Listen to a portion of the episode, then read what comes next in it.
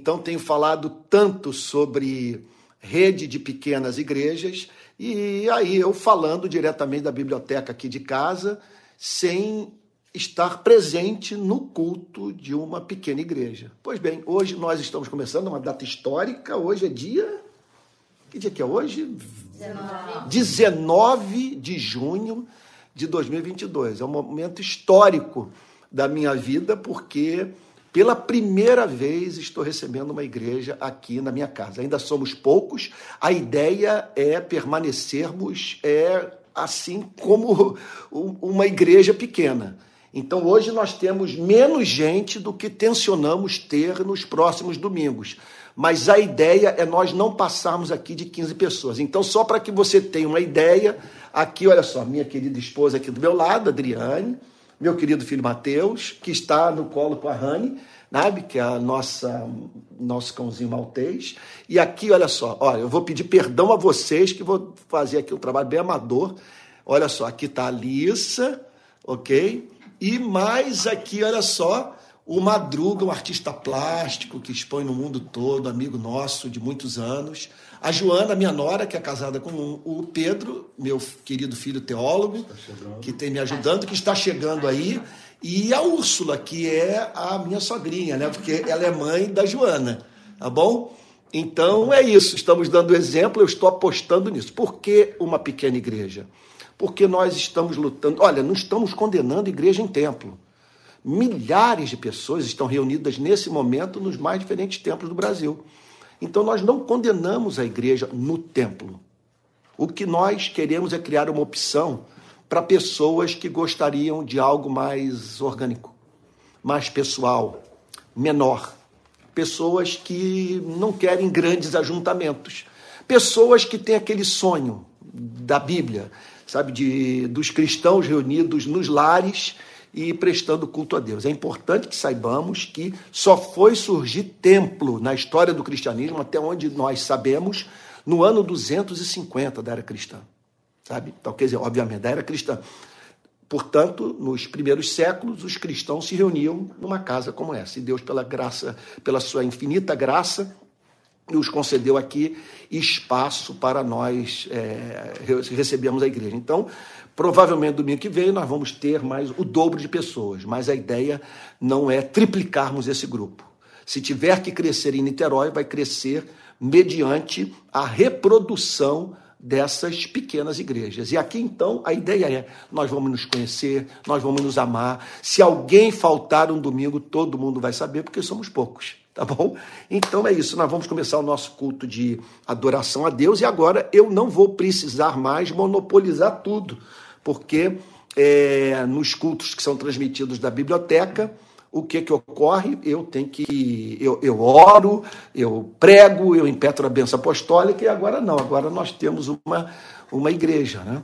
Então nós vamos é, começar agora orando. Vou pedir para Adriane fazer uma oração introdutória e logo depois nós vamos meditar na palavra de Deus, tá bom? Então vamos juntos, tá juntos aí orando.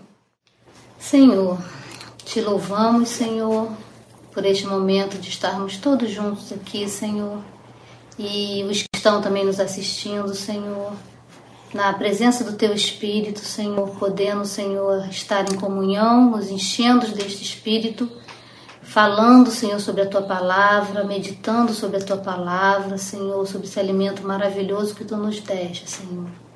Com perdão dos nossos pecados, chegamos agora na tua presença, Senhor, querendo ouvir a tua voz, sentir o teu espírito, Senhor, falando aos nossos corações, com o um coração grato por tudo que tu tens feito, Senhor, ainda vai fazer pelas nossas vidas. Apesar de não merecermos, Senhor, te agradecemos e te louvamos por isso. Em nome de Jesus. Amém, Senhor. Amém. Amém. Amém. Gente querida, vocês vão ver uma mudança hoje na comunicação da palavra. Eu não vou estar falando para tela. Eu vou estar falando, em, é uma questão até de respeito e educação, para as pessoas que estão presentes aqui em casa, para a igreja que hoje se reúne aqui em casa, tá bom? Então, é isso. E eu vou pedir, é, eu havia assumido o compromisso com todos de nós é, meditarmos nas noites de domingo sobre as metáforas e parábolas de Cristo. Vamos examinar todas: né? Mateus, Marcos, Lucas e João. Não vamos deixar escapar metáfora e parábola, tá bom? E então nós nos encontramos hoje em Mateus capítulo 6, verso 19. Mateus capítulo 6, versículo 19, que é a passagem que fala sobre os tesouros no céu. Mais uma vez eu vou dar uma rodada aqui com a câmera para você ter uma ideia das pessoas que estão reunidas aqui em casa. Então aqui essa é a nossa pequena igreja. Talvez você esteja dizendo, Antônio, mas não é um desperdício, você poderia estar num templo hoje à noite falando para centenas de, talvez milhares de pessoas. Não acho isso um desperdício. Pelo contrário, estou fazendo o que eu amo e através desse canal atingindo é, muita gente no nosso país, tá bom? Mas a meta não é essa, a meta é de reproduzir o cristianismo autêntico que tem como objetivo fazer com que os cristãos vivam em amor. Tá bom? Então vamos lá. Mateus, ah, eu vou ter que agora que é, me habituar a, a, a esse novo, a, essa nova forma de comunicação, não olhando para a câmera. Mas de vez em quando eu dou uma espiadinha aqui, tá bom? Como se estivesse aí na sua casa. Você que está nos assistindo do sertão do Nordeste, você que está nos acompanhando de alguma comunidade é, do, da região metropolitana do Rio, você que está nos assistindo do sul do país, talvez você que esteja nos acompanhando de Portugal, é, de Angola, de Moçambique. É uma alegria, tá bom? Então vamos lá, Mateus, capítulo 6, verso 19. Então, é uma linguagem bastante metafórica que Cristo usa com o objetivo de nos ensinar profundas lições espirituais. Que Deus nos ajude, que Deus nos dirija pelo seu espírito e que nos permita entender o significado do texto. Aqui é Jesus no Sermão da Montanha, é? É, dizendo o seguinte: Não acumulem tesouros sobre a terra então, aqui Cristo está falando sobre a possibilidade de nós acumularmos riqueza, bem nesse mundo. Isso é possível. Não há mínima dúvida que ele não está falando aqui exclusivamente de dinheiro, que dinheiro não é o problema, não é a paixão de muitos seres humanos. Né? Não são muitos seres humanos, é, não tem como foco de vida ganhar dinheiro. Então, o, o Martin Lloyd Jones, por exemplo, ao comentar sobre essa passagem, ele está certo do fato, ele está falando sobre tudo aquilo que nós podemos passar a considerar muito valioso para as nossas vidas nesse mundo e que passa a ser visto, portanto, como um tesouro. E por ser visto, é, é encarado por nós como um bem de excessivo valor. E por ser encarado por nós como um bem de excessivo valor, o que, que ocorre? Nós passamos a nos dedicar exclusivamente a, a esse bem. Pode ser profissão, pode ser aparência física, né? pessoas que vivem dedicadas ao corpo. Né? Vamos lá, vamos pensar. Pode ser uma casa, Pessoa totalmente dedicada à sua casa. Não, não, faz outra coisa na vida que não seja melhorar a casa, cuidar da casa e tal. Então, é uma casa de campo, né? tem, tem gente que tem esse privilégio. Então, nós podemos pensar também até mesmo no cônjuge, né? de você ter uma, uma dedicação à pessoa a, a, com quem você está casado, que você namora e tal? Uma ferra, sei lá, alguma coisa que então acaba se transformando em vetor da sua existência, que condiciona as suas escolhas, que é, quer dizer, é o ponto de partida das avaliações que você faz da vida, da forma como você administra o seu tempo. Portanto, tudo passa a ser feito em consideração aquilo que se tornou o tesouro da sua existência. Eu vou confessar para vocês aqui uma tentação terrível, sabe? que é a tentação, que é o Rio de Paz. O Rio de Paz eu sempre temi, que é a ONG que eu criei, da qual vocês participam, tá? que criei juntamente com, com os amigos. Sabe? e que me deu muita projeção e que me tornou pela primeira vez na vida uma pessoa relativamente conhecida. Eu sempre temi que o Rio de Paz se transformasse num fim, deixando de ser um meio.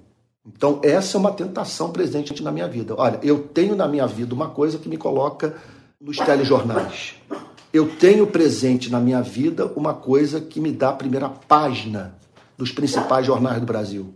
Eu tenho que lidar com ela sem perder de vista o fato de que é um recurso que Deus me deu para ser administrado por mim, visando a glória do seu nome, mas não uma coisa que se transforma num ídolo ao qual eu sirvo porque me dá projeção. Agora, se formos pensar assim, o Rio de Paz ele pode ser uma tentação, como uma igreja também pode ser uma tentação, porque você olha na igreja, você olha para a igreja e vê a igreja como o seu trampolim, como a sua oportunidade de ganhar projeção, de ganhar notoriedade, de ganhar visibilidade. Então, e nós poderíamos multiplicar os exemplos. Aqui está o Senhor Jesus falando: não acumulem tesouros sobre a terra. Quer dizer, não vivam para acumularem aquilo que, para investirem naquilo que vocês julgam, isso que é muito importante, naquilo que vocês julgam que lhes concederá o que somente Deus pode proporcionar. Então, não acumulem tesouros sobre a terra. O Senhor Jesus está falando sobre uma tentação, sobre algo que nos pressiona sobre algo, outro tesouro, vou dizer outra tentação terrível da minha vida. É a tentação intelectual. É o desejo de saber, de acumular conhecimento. Sabe? Então, são centenas de livros que eu comprei. E eu me preocupo muito com isso. E isso, é claro, pode virar um ídolo. Pode fazer com que eu deixe de orar, pode fazer com que eu deixe de me relacionar com as pessoas, eu diria para vocês que uma tentação que eu tenho muito forte na minha vida é de me isolar demais, de ficar muito trancado na biblioteca, sabe?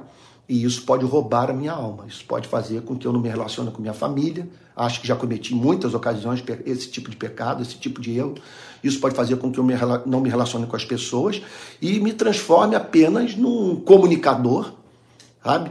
Que não tem contato com seres humanos reais. Na verdade é o seguinte: esses tesouros segundo os grandes estudiosos da, da, do Sermão da Montanha, eles não significam coisas ruins.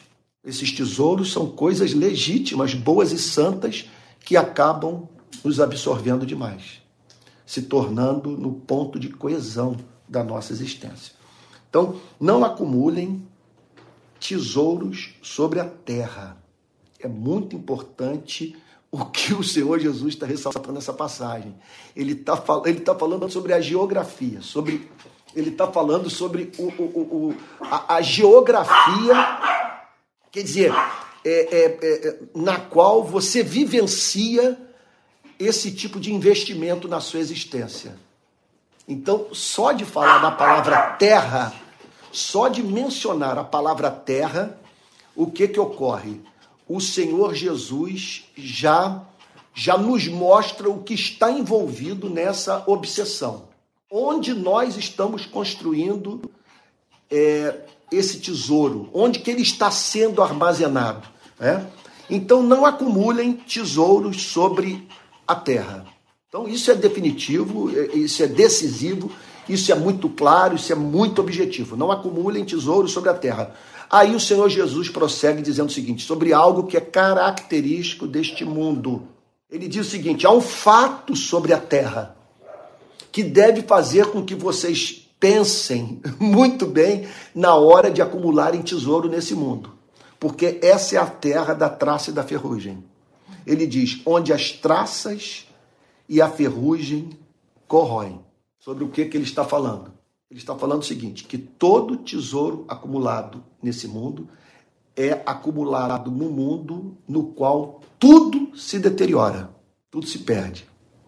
Por exemplo, se o tesouro é sexo, o homem precisa levar em consideração a impotência e a, e a mulher também todas as mudanças pelas quais o seu corpo passa.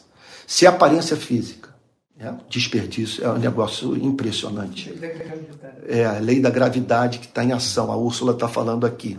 Nós que moramos em praia, em, em praia é, é, é, é muito impressionante isso, né? porque há uma exposição muito grande no Rio de Janeiro do corpo humano.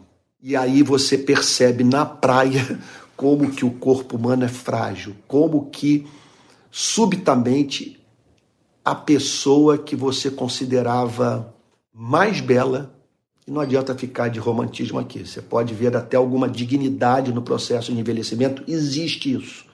A pessoa manter uma classe, uma certa beleza, mas se foi o viço da juventude, foi o brilho. Então, é, é, é, é, essa é uma coisa que corrói. Outra coisa que, outra coisa que corrói também é que isso é uma experiência dos idosos. E agora que eu sou um jovem velho, estou com 60 anos, fiz 60 anos essa semana, ou semana passada, né? é, você vê também a traça e a ferrugem corroerem é, o seu próprio interesse por muita coisa da vida porque você percebe o caráter passageiro de tudo. Portanto, quando você chega nessa minha idade, né, é uma idade que a maior tentação é o cinismo. De você achar que nada vale a pena. Porque as coisas vêm, você a elas se dedica e tudo passa como um sonho. Né? Você perde a profissão, amigos o traem, né? pessoas que você considerava muito especiais para você no pior momento da sua vida é, o abandonam. Né? E, e, meu Deus, nós poderíamos multiplicar os exemplos da operação da traça e da ferrugem. Eu vivi uma experiência no período de pastorado na Barra em que esse princípio foi literal uma senhora ou um senhor me contou, eu estava saindo do templo, ele disse o seguinte, pastor, não sabe o que aconteceu comigo. Eu peguei uma quantidade de dólar e guardei no meu armário dentro de uma caixa. Eu não sei quanto, era dinheiro. E a pessoa um dia precisou daqueles dólares. Quando foi abrir a caixa, os dólares todos tinham virado literalmente poeira. A traça literalmente corroeu tudo. Me lembro até hoje, até onde eu estava na igreja, foi no período que nós nos reunimos lá na, na, no, no, templo da Union Church. E a pessoa me contou essa história. Aí, inevitavelmente, você se lembra dessa passagem. Então, não acumulem tesouros sobre a terra, onde as traças e as ferrugens corroem. Observe, portanto, que não há moralismo da parte de Cristo. A preocupação de Cristo não é moralista, é preocupação com a nossa felicidade. O que ele está dizendo é o seguinte: seja sábio em relação à vida. Não se dedique àquilo que não está sob seu controle. Aquilo que perece, aquilo que você pode vir a perder e aquilo que você perderá de fato. Porque foi a experiência que eu vivi ano passado quando eu estava com suspeita de câncer de próstata. Então o que, que ocorreu? Eu fui fazer a. Foi a radiolo... radiografia? Não. Eu acho que fui fazer a ultrassonografia. Não. É, fui fazer. Aquela máquina que você entra, fica ali um tempão. Ressonância. Foi a ressonância. Fui fazer a ressonância. Mas eu estava numa fila. Uma senhora, que o quadro de câncer, um outro senhor, um quadro de saúde é, assim gravíssimo, assim, crônico, pelo menos crônico, certamente. Ele estava falando comigo e tal, mas é crônico, uma coisa que se arrastava assim há muitos anos. E aí eu comecei a conversar com o enfermeiro. A enfermeira me contou de um caso que ele havia é, assim vivenciado, de uma pessoa que ele foi fazer uma operação qualquer lá no corpo, não sei, um tipo de procedimento, que no ato a pessoa expeliu fezes. Na hora, me bateu um desencanto em relação à vida ela falou que espelhou, as fezes saíam pela boca. Naquele exato momento me veio o apóstolo Paulo dizendo: tendo o que comer e com que nos vestir, estejamos com isso contentes. Porque se nós estamos assim é, é, é preservados dessas tribulações, nós devemos cair de joelhos e jamais permitir que aquele espírito de murmuração entre no nosso coração sabe?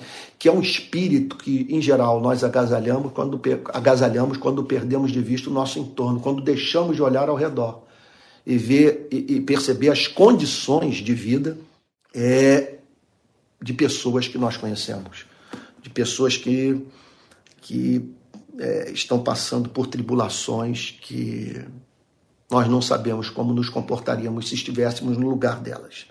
Então, onde as traças e a ferrugem corroem, onde os ladrões escavam e roubam. Então, aqui ele está falando de um outro tipo de situação desse mundo. Esse mundo é caracterizado pela ferrugem, pela corrosão e pela. E, e pela. Meu Deus! E por tentativas de levarem de nós aquilo que nós conquistamos. Os ladrões. Os ladrões da alegria, da saúde, da felicidade, os ladrões da nossa reputação, enfim, né? ladrões que escavam e roubam. Agora, olha o que Jesus está dizendo. Não há tom moralista nessa passagem. O chamado é para nós usarmos o cérebro, pararmos para pensar. Ele está dizendo aqui o seguinte: olha, está aí você se dedicando a essa coisa, totalmente absorto nela. Você não se relaciona mais com ninguém. Você não encontra mais tempo para cultuar a Deus, para ler as sagradas escrituras, para meditar na palavra, para servir ao pobre, porque essa coisa ela ela ela conseguiu o envolver por completo. Agora você já parou para pensar na possibilidade que os ladrões podem levar isso pelo que você está lutando? Que essa pessoa que se transformou num ídolo na sua vida pode lhe dar um, um pé no traseiro? Que essa porta pode se fechar? Sabe? É, eu já pensei muitas vezes nisso, que esse tratamento, que eu espero que não seja profético eu estou dizendo, mas o tratamento tão benevolente que eu recebo dos meios de comunicação brasileiros, disso um dia chegar ao fim. Eu não posso botar no meu coração nisso, ainda mais crendo nas coisas que eu creio, que me fazem, muitas vezes, assumir é, posturas que não agradam a todos e que podem fazer, inclusive, com que pessoas que hoje me admiram é, venham um dia a me odiar. Então Jesus está dizendo o seguinte: leve em consideração, portanto, a, o, o, o, o caráter transitório de tudo que existe nesse mundo. Na verdade é o seguinte: ou essas coisas vão morrer para nós, ou nós vamos morrer para elas. Né? Ou essas coisas vão enferrujar, ou os nossos sentidos é que enferrujarão, a nossa forma de nos relacionarmos com elas, sabe? Até o ponto de nós não encontrarmos mais sentido nessas mesmas coisas. Você olha e diz como que eu pude, durante tanto tempo, me dedicar a esse tipo de coisa, que agora, nessa fase da minha vida, não me tem serventia nenhuma, não me serve para nada, nada, nada. E fora o fato de que todos nós estamos caminhando para o Jordão. Né? Na hora de cruzar o Jordão, fica essa pergunta, né? É, o que nós vamos levar conosco? Né? Tem uma história até que é uma piada, né? na verdade, uma forma jocosa de tratar do ponto, que é a seguinte, que jamais se viu é, um caminhão de mudança acompanhar um cortejo fúnebre. Não existe isso, né? Os faraós tentaram fazer alguma coisa, né? mas são somente enterrar os seus bens é, juntamente com eles. Então não acumulem tesouros sobre a terra, onde as traças e a ferrugem corroem, onde os ladrões escavam e roubam. Como toda pregação tem que ser prática, vamos responder uma pergunta: qual é o seu tesouro? O que você pode hoje dizer que rivaliza com o seu Criador em sua vida? Aí talvez você possa estar perguntando assim, mas Antônio, como saber? Há uma pergunta que essa aí é crucial eu diria que ela tem a ver com o inventário do tempo. É ao que você se dedica. É, para, o, para que tipo de coisa você dedica a maior parte do tempo da sua existência.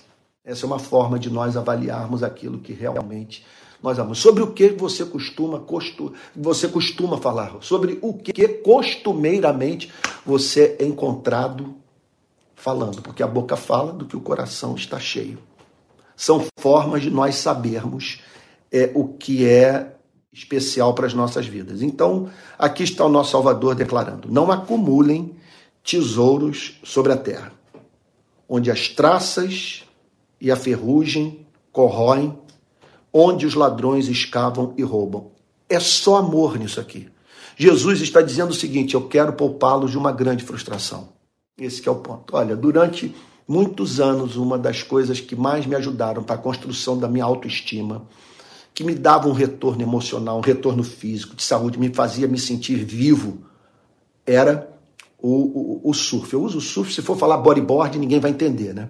Então, hoje, com 60 anos, eu não consigo praticar da forma como eu praticava o esporte que eu mais amei na vida. E eu tenho medo de perder o fôlego dentro d'água, sabe? E como eu gostava de onda grande, eu sinto que eu não tenho mais resistência para cair. Então a coisa perdeu muito a graça, porque as ondas pequenas e tal. E se isso fosse o meu ponto de, de, de sabe, de, de, vamos assim dizer, de, de referência para a construção da minha autoestima, eu estava perdido. Né? Ainda hoje, eu, eu para dormir, às vezes, eu ponho jogos de futebol. Ponho cinco minutinhos de jogo de futebol, aquilo me dá um som danado, eu apago. Perdão, tinha chegado do almoço com o Matheus. E aí, falei, vou dar uma dormidinha antes de participar do culto. Perdão, gente, eu tô, tô gripado. É, se puderem trazer uma aguinha. Aí Pode ser gelado. Né? Eu tava, aí eu fui ver o jogo do Ronaldinho Gaúcho, dos amigos do Ronaldinho Gaúcho, uma coisa que aconteceu há poucos dias. É impressionante. A bola vinha para o Ronaldinho Gaúcho e eu esperava o Ronaldinho Gaúcho fazer o que ele sempre fez: pegar a bola, partir para dentro do adversário, driblar todo mundo, fazer o gol. Ele não conseguia. Ele só conseguia dar passe. Não, não tinha mais explosão, não tinha, acabou. Habilidade ele conseguiu manter mas não tinha mais explosão, não tinha mais força física. Então é isso. E aí Cristo prossegue, como o ensino de Cristo nunca é negativo, é sempre positivo. No verso 29, no verso 19, ele é negativo, no sentido de que ele está apresentando o lado negativo dessa injunção, desse princípio ético. No verso 20, ele fala de uma forma mais positiva, mostrando o lado luminoso do princípio. Mas ajuntem tesouros no céu. Então, ele está falando sobre uma ambição santa. Ele está falando aqui sobre uma, um desejo legítimo. Ele está falando aqui sobre uma obsessão para a qual você pode se entregar livremente. Obrigado, meu filho. Obrigado. Ele está falando aqui sobre isso. Então vamos lá. Olha só o que, que ele está dizendo. Mas ajuntem tesouros. Então ele está falando sobre uma espécie de riqueza, de algo que você valoriza e deve valorizar enormemente. Agora veja só, a ser acumulado numa outra espécie de mundo. No verso 19 ele fala sobre tesouros acumulados na terra. O que caracteriza a terra? A terra engole tudo, devora tudo, ela corrói tudo. Sabe? Ela não deixa, sabe? Ela não deixa nada intacto. Sabe? Mas aí Jesus fala, essa é a nota de esperança do cristianismo. Se nós olharmos para o verso 19, Jesus não está apresentando uma grande novidade, porque você vai encontrar esse tipo de discurso na filosofia grega. Você vai encontrar esse tipo de mensagem no existencialismo alemão, no existencialismo francês. Os caras olham para a vida e aquele olhar né, é, de indiferença, né? Aquele, aquela coisa assim que o sujeito. É, é a náusea de Sartre. A pessoa ela tem essa postura né, diante da vida. Tudo é, causa náusea, porque nada é fixo. Está né? Tá tudo em processo de transformação, e tudo em processo de transformação para pior. Está tudo, degeneração, está tudo se deteriorando. Não apenas as coisas, mas nós mesmos, a nossa relação com elas. Que chega um ponto que você não tem mais a mesma audição, não tem mais a mesma visão, você não tem mais a mesma força física. E devido ao que você passou na vida, sabe, sua própria relação com as coisas assume uma outra é configuração. Mas no verso 20 entra o que é eminentemente cristão, que nós não vamos encontrar na filosofia grega, no existencialismo francês, no existencialismo alemão. Mas ajuntem tesouros no céu. Jesus fala sobre a possibilidade de nós ajuntarmos tesouro, ajuntarmos tesouro num lugar onde a traça não entra, onde o ladrão não tem liberdade para atuar. Ele fala sobre tesouros no céu. Como que isso pode acontecer? Olha o que, que ele declara. Onde as traças e a ferrugem não corrói, onde, onde ladrões não escavam nem roubam. O que que Jesus está falando aí então? Ele está dizendo que é possível, meu Deus, você acumular algo que vai o acompanhar por toda a eternidade, que vai fazer parte da sua vida, da sua biografia é uma riqueza, é alguma coisa imarcessível. O sentido de imarcessível é que não murcha, é alguma coisa que não se deteriora, é alguma coisa que é eternamente sua. E que atende às verdadeiras demandas do seu espírito, aquilo que você levaria a sério se sua mente estivesse funcionando bem, se sua mente não fosse governada pelas suas paixões. Então ele fala sobre acumular tesouros no céu, onde as traças e a ferrugem não corroem, onde os ladrões não escavam nem roubam. Ele está falando sobre algo perene. Veja só, aí que está agora, meu Deus do céu. É muito sério, porque nós estamos falando sobre o, futuro de todos nós. Estamos falando sobre o que é inexorável, o que vai acontecer. Nós vamos morrer. Depois, a eternidade. E Jesus está falando sobre um tesouro a ser acumulado no céu, mas acumulado a partir de onde? Da terra. E esse tesouro, para ser acumulado, demanda uma dedicação exclusiva a algo ao qual você não poderá se dedicar se você for encontrado dedicado aos tesouros da terra. O que Jesus está dizendo, portanto, é que ao perder essa obsessão pelos tesouros da terra, isso é muito impressionante porque isso é bastante cultural. Né?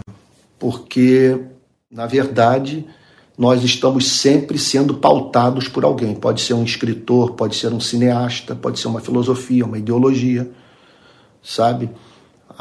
Sabe, essas coisas entram nas nossas vidas e subitamente nós estamos vivendo a vida de um outro. Uma vida que nos foi apresentada como a única a ser vivida. Sabe? Então, isso é assustador, meu Deus do céu. E aí então, o que Jesus está dizendo é o seguinte: que você não deve se submeter a essa pauta, que essa pauta o privará de se dedicar àquilo que de mais precioso existe, e que tem consequência para a eternidade. Olha, eu vou dar uma interpretação entre muitas, porque em geral, quando a gente fala sobre tesouro, nós pensamos numa mansão. Nós pensamos, é, os muçulmanos pensam em termos de um harém com 70 né, mulheres. Né? E, e nós podemos pensar numa cidade magnífica, numa super casa e tal. Mas eu, eu penso assim que a vida nesse planeta, com todas as suas vicissitudes, com todas as suas contrariedades, com todo o seu sofrimento, ela pelo menos nos propicia algo que somente a vida nesse planeta nos oferece e nunca mais nos será oferecido novamente. Veja só, nós nunca mais teremos oportunidade de servir a Deus no mundo caído. No mundo de morte, no mundo de pobreza, no mundo de injustiça, no mundo de pessoas espiritualmente perdidas. E o que Jesus insiste em dizer é que o serviço prestado a essas pessoas, por amor a Cristo, é, faz com que acumulemos tesouros.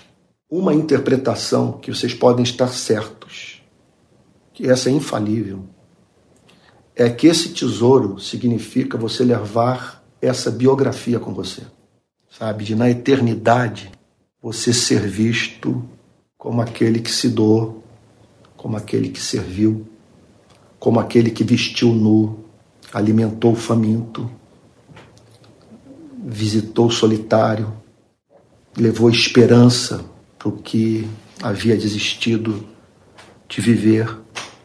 Sabe? Quer dizer, eu me lembro de uma vez ter dito para uma mãe: o filho, na, na sua formatura, mergulhou numa piscina, bateu com a cabeça no fundo e ficou tetraplégico. tetraplégico.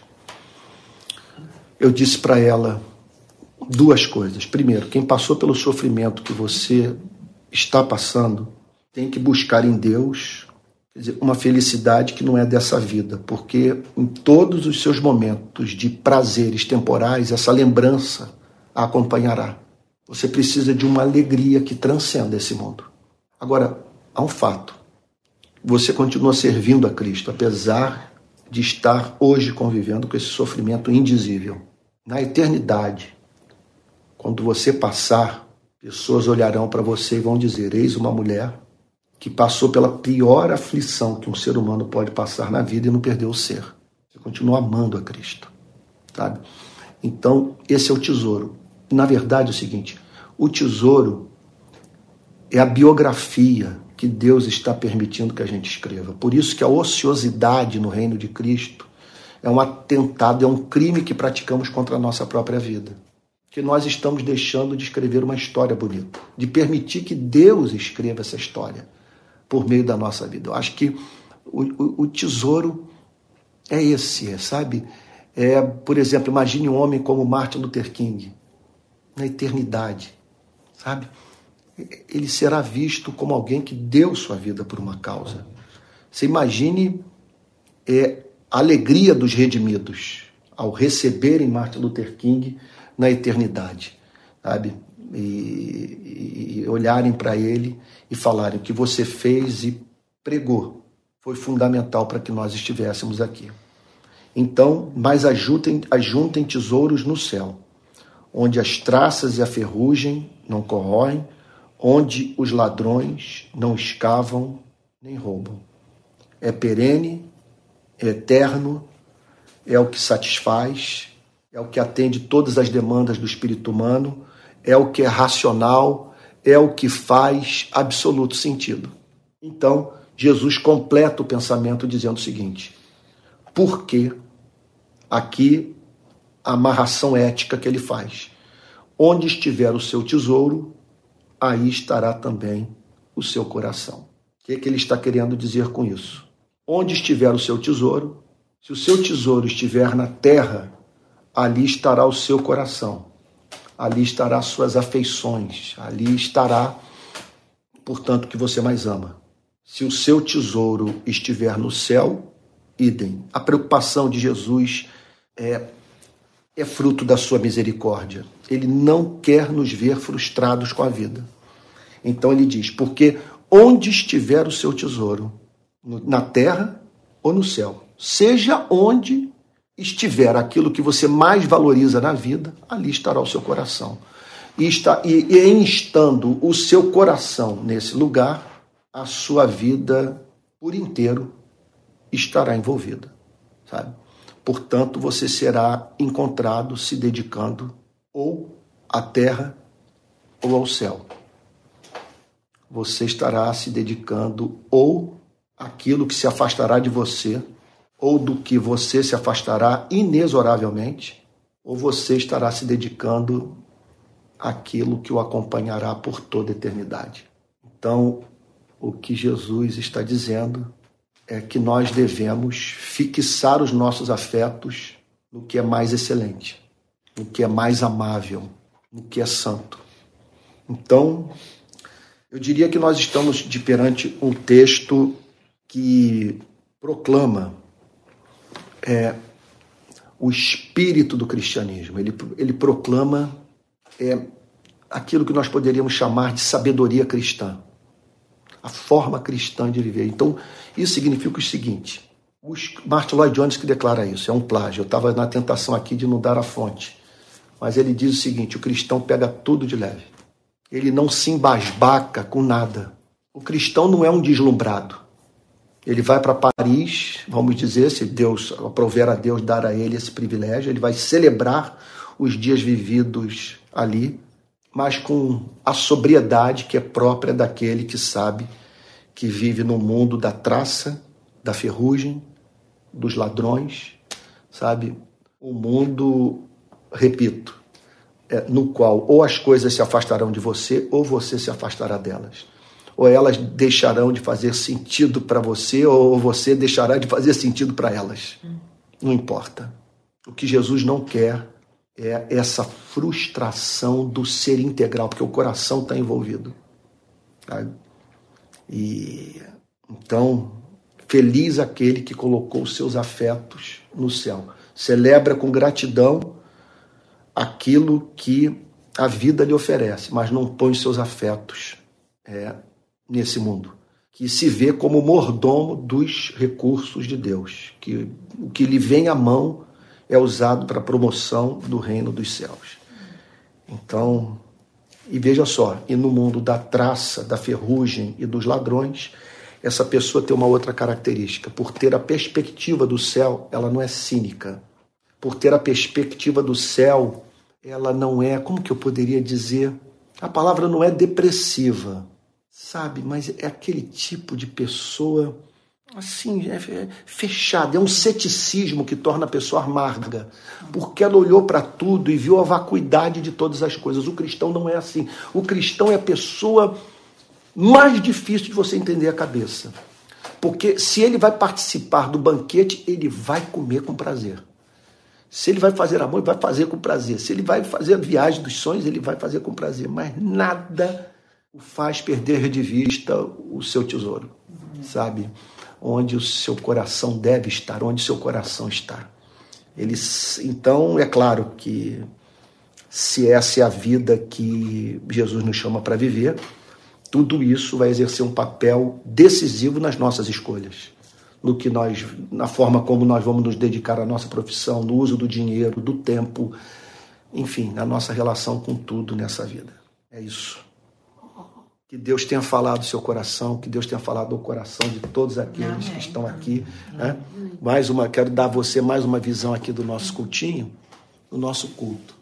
Essa aqui é a nossa, essa aqui é a nossa pequena igreja que está funcionando aqui em casa, é em Pendotiba, nos Alpes Pendotibanos, em Niterói. Em breve nós vamos ter mais pessoas. Nós vamos agora concluir o nosso culto, quer dizer, a parte da pregação da palavra. É, é, é muito importante que você saiba que nós não tivemos música, nós não tivemos louvor, nós não tivemos é, é, oração, apenas oração que foi feita pela Adriane, minha esposa. Mas nada o impede de, ao término dessa transmissão, de você orar, cantar um ou dois hinos ou três hinos, de orar uns pelos outros, de repartir o pão. Hoje vai ter uma sopa aqui em casa.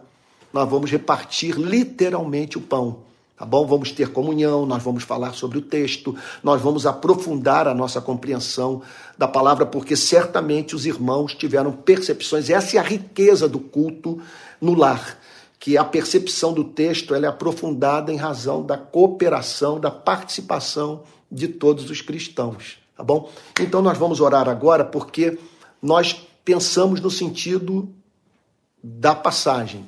E agora nós vamos pedir para que a passagem atinja o nosso coração. Sabe quando ela atinge o nosso coração? É uma experiência análoga de você ao dentista, quando aquele motorzinho toca no dervo. E você, o dentista sabe, ele, todo dentista nessa hora ele pergunta, doeu, sabe? E você sabe que atingiu o nervo. Então, nós vamos pedir agora para que a palavra atinja o nervo. Quando que ela atinge o nervo? Quando você ouve uma mensagem como essa, e você é levado a, a dizer o seguinte, cara, isso não me deixa, não me dá espaço para liberdade. É assim, eu não tenho para onde ir. Eu, as grandes pregações que eu vi na minha vida, especialmente as que eu li do Jonathan Edwards e do Mark Lloyd Jones, elas têm como característica te encurralar. Você, você ouve a mensagem, você lê o sermão, você diz o seguinte, cara, eu não tenho alternativa. Eu não tenho como relativizar isso. Eu não tenho como deixar de viver de modo diferente. Tá bom? Então, eu vou pedir que meu filho Pedro venha aqui, se coloque do meu lado, para ele orar por nós. Vamos ter agora um momento de oração. Meu filho, que está concluindo o curso de teologia, eu vou pedir para que ele ore por nós, para que essa passagem seja compreendida pela mente, mas lançada pelo Espírito para dentro do nosso coração. Sabe? Vamos orar. Senhor amado, nós louvamos o teu nome, Senhor. Nós agradecemos pelo contato com a tua palavra pelo poder e pelo efeito dela sobre nós. Amém, Senhor. Amém. É necessário uma ação do Espírito Santo iluminando a nossa mente. Amém. É necessário um novo coração. É necessário ter tido o Espírito vivificado para poder sentir desse poder nos constrangendo, Sim, meu falando Deus. com a nossa alma Amém. e nos chamando para mudança, Senhor. Amém. Amém, Senhor. Eu tenho certeza que o Senhor nos encurrala através da Sua palavra, mas o faz por amor eu tenho certeza que o seu amor Sim, nos instrui a Sim, meu Deus. tomar cuidado com os tesouros desse mundo, com o fato das nossas esperanças estarem confinadas somente a este mundo. Sim, meu Deus. O Senhor quer que a gente pense na vida futura, na verdadeira vida, nessa passagem breve, de curta duração nesse planeta. E o Senhor quer que a gente escreva uma história bela, o qual nós poderemos dizer um dia que valeu a pena que a graça é maior do que a Amém, vida. Senhor. Amém. Que o que fizemos é, através da fé em Ti teve fundamento. Amém, Senhor. Estava bem guardado, como um tesouro completamente protegido, que ninguém tem Sim, acesso. meu Deus. Sim, meu Deus. Qual não pode perecer. Amém, Senhor. Que mesmo provado pelo fogo, o Senhor guardou para nós. Amém, meu Deus. Então peço a ação do Seu Espírito Santo esta noite, Senhor, para que no meio de tantas batalhas e tantas lutas nesse país, a gente possa viver uma vida cristã digna da tua palavra. Amém, Senhor. Amém. Digna do chamado que tantas vezes os apóstolos fizeram. Amém, Senhor. A sua própria palavra, Senhor, narrada Amém, nos evangelhos. Amém, Jesus. Quantas vezes o apóstolo Paulo diz para que os cristãos vivessem de modo digno do seu chamado, porque é um chamado excelente. Amém, Senhor. Sobremodo excelente a palavra que ele usa. Amém, Senhor. E, e eu queria muito, Senhor, que naquele dia eu pudesse olhar para trás e dizer: Louvado seja o teu nome por ter me chamado, por ter me concedido graça, por ter me concedido Amém, Senhor. o Amém. Espírito Santo, por ter me concedido a fé, por ter me ajudado a caminhar com a cabeça erguida Amém, e olhando para a promessa do galardão, como os Amém, heróis da Senhor. fé fizeram, por ter confiado na tua palavra, por ter lutado contra a incredulidade, por ter dito como aquele pai que falou: Senhor, eu creio, ajuda a minha falta de fé. Senhor, nós pedimos que o Senhor aumente a nossa fé, que a Amém, gente possa Senhor. confiar mais na tua palavra, Amém, Jesus. Amém. que a gente possa buscar o auxílio bem presente do Espírito Santo, Amém, Senhor. tendo total confiança de que o Senhor tem interesse de nos ajudar, de nos santificar Amém, Senhor. Amém. e fazer com que a nossa vida se transforme em algo belo, Amém. com que mesmo envelhecendo a gente renove as nossas forças, Amém, Senhor. mesmo Amém. perdendo coisas, mesmo perdendo muitas vezes irmãos queridos, parentes, o Senhor vale muito mais do que isso, Senhor. E a tua presença pode suprir todas as lacunas da vida. Amém, Senhor. Amém. Amém, Senhor. Nós queremos agradecer também pela vida dos irmãos, da RPI, das irmãs, todos os que acompanham as mensagens. Amém. Queremos pedir por consolo e conforto, Senhor, Amém, na Senhor. casa de cada irmão. Muita Amém. gente sofrendo, muita gente passando por problemas, por dificuldades e angústias, Senhor. Muita gente enferma, muita Amém, gente Jesus. com problemas financeiros, sofrendo luto. Amém. O seu Espírito Santo, que é eterno e pode estar em inúmeros lugares ao mesmo tempo, conforte essas pessoas, em nome de Jesus. Que o Senhor se faça presente na casa de cada irmão e irmã agora. Amém, Senhor. Que essa palavra dê fruto, Senhor. Amém. Que seja uma semente divina que caiu em solo bom Amém. E que os espinhos, o calor do sol e nada podem sufocar, Senhor. Amém. Que ela dê fruto em nome de Jesus. É isso que a gente Amém, pede. Senhor. Jesus. Amém. Nós pedimos perdão também pelos nossos pecados, Senhor. Amém. Entregamos a Ti porque ainda somos pecadores. Amém, Senhor. O- Mas sabemos que o Deus que nos salva também é um Deus que nos guarda, Senhor. Amém, Senhor. Nós sabemos que o Senhor está sempre conosco. Essa foi Amém. a Sua Senhor. promessa. Amém. E o Senhor nunca deixará ao nosso lado, Senhor. Muito obrigado por esse perdão que joga os nossos pecados no mar da eternidade, Senhor. Amém. Perdão por para- passado, presente e futuro. Louvado seja o teu nome, Senhor. Amém. Amém, Senhor. Amém. Irmãos queridos, nós estamos chegando ao final do nosso culto. Deixa eu falar alguma coisa muito prática para você. Olhe para isso aqui, olha. Eu vou repetir aqui a cena, a imagem. Olha só, essa aqui é, a, é o primeiro culto da nossa pequena igreja em Niterói, região metropolitana do Rio de Janeiro, mais precisamente o bairro de Pendotiba. É, na semana que vem, nós devemos ter mais cinco pessoas aqui. A ideia é isso aqui não passar de 12, 15 pessoas no máximo. Nós vamos estar aqui reunidos todo domingo. Então, o que, que eu quero pedir a você? Olha só, o que, que eu quero solicitar? Que você faça o mesmo na sua cidade. Não assista. É, olha, isso aqui vai ser uma maldição para todos nós se, ele, se, se, se esse tipo de, de culto se resumir a você deitado na sua cama, no inverno como esse, debaixo do cobertor, com o celular no seu peito assistindo o culto. Não é isso que nós queremos. Nós queremos igreja. Por isso, convide seus amigos, os seus parentes, monte um grupo como esse. Olha só, aqui somos poucos, sabe? Mas nós não queremos crescer muito, não. Se tivermos que crescer no Rio de Janeiro, vai ser a partir da formação de outras pequenas igrejas como essa aqui. Então chame seus parentes, seus amigos. Você que está sem igreja, você, eu vou dar o papo reto aqui. Esse movimento nasceu da crise vivida pelo protestantismo brasileiro em 2018, quando as instituições evangélicas, é, não poucas, fizeram uma aliança com o bolsonarismo. Muitas pessoas largaram a igreja e passaram a não encontrar igreja em suas cidades para congregar. E aí então elas passaram a viver um drama. Eu não encontro mais igreja, mas eu quero uma igreja porque eu sou cristão, eu quero estar com os meus irmãos na fé. E aí então veio essa ideia de oferecer esse espaço de comunhão. Eu entraria como pregador, sabe? E essa é uma forma legítima de se anunciar a palavra de Deus, mas sem que prescindíssemos da comunhão da igreja. Então, aí, pequena igreja. Por que pequena igreja? Porque nós apostamos na comunhão, nós não condenamos culto no templo, mas sabemos de pessoas que querem isso aqui. Elas não querem mais o templo. Elas querem esse tipo de encontro, tá bom? É, nos lares. E por que pequena igreja? Outro motivo. Para que seja enfatizado o fato de que, apesar de ser pequena, não deixa de ser igreja. Tá bom?